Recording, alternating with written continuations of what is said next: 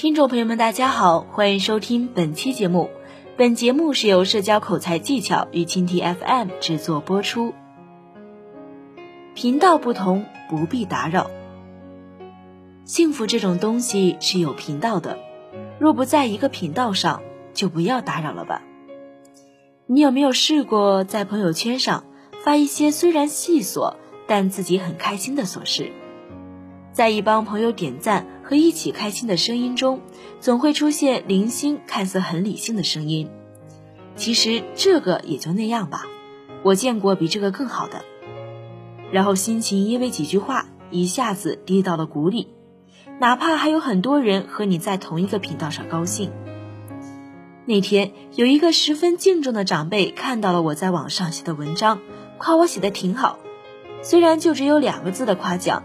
但还是高兴的尾巴翘到了天上，立刻发条票圈庆祝自己的喜悦。多条回复中看到了 A 小姐的一条评论：“其实我不太懂，怎么会有这么多人喜欢？我是真的一点共鸣也没有，也没什么值得高兴的吧？”好吧，怎么说呢？A 小姐只是简简单单陈述了一个事实，也没有说什么难听的话，伤害到了谁。上纲上线就显得挺玻璃心的，是不是？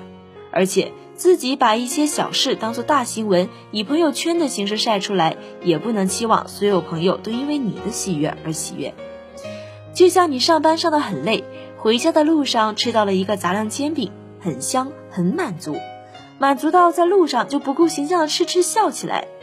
就像你期末复习学到很晚，抬头望一眼天空，点点星光，几缕云飘过，觉得很惬意，慵懒的伸个懒腰。就像你长途跋涉坐十几个小时的车回家，顾不上洗漱就赖到床上，被子软软的，枕头散发着阳光的味道，微笑着进入梦乡。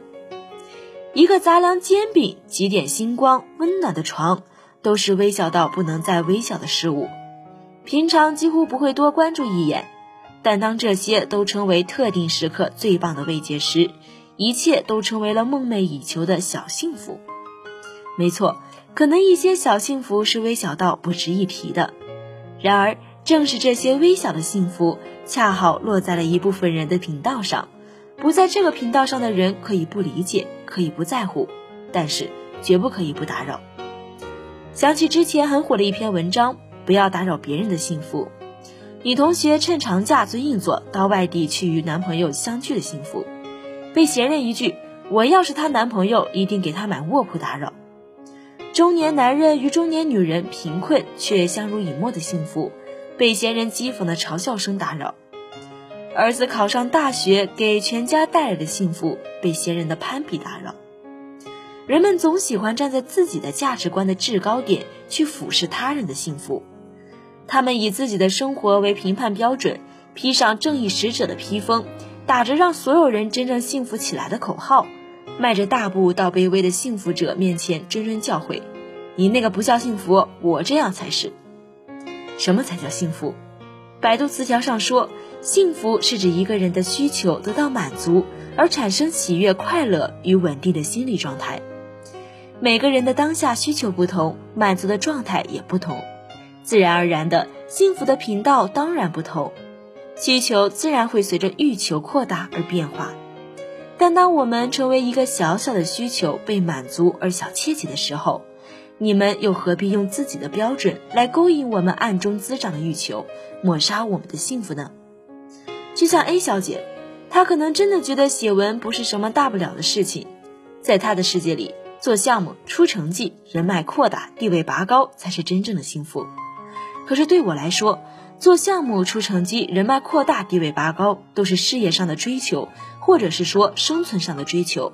而将自己乐讲的讲出来，并且有人懂得，哪怕只有一个，也是一件欢喜的不得了的事情。彼之砒霜，却是无之蜜糖呀。所以，看到粉丝们为他们的偶像激动狂欢的时候，不要嘲笑。你永远不知道他们的偶像是不是曾经在某一瞬成为他们失意时最大的支柱。看到文艺女成为一朵花的绽放，含笑柔情的时候，不要调侃。你永远不知道多情少女的心曾经受过怎样的创伤。看到情侣们秀恩爱虐狗的时候，不要鄙夷。你永远不知道他或她为这段爱情付出了多少。你可能觉得他们傻，可能笑话他们痴，但这真的是他们发自内心的快乐，必然有着不为旁人所知的缘由。哪怕不能为他们点个赞，也请默默在一旁看着就好，不要打扰。不打扰是你的幸福，因为你自己的幸福也不可能随时与旁人在同一个频道上。你幸福的原因，也是美好且不容被打扰的。好了，听众朋友们，今天的节目到这里就结束了，感谢您的守候收听。本节目是由蜻蜓 FM 制作播出。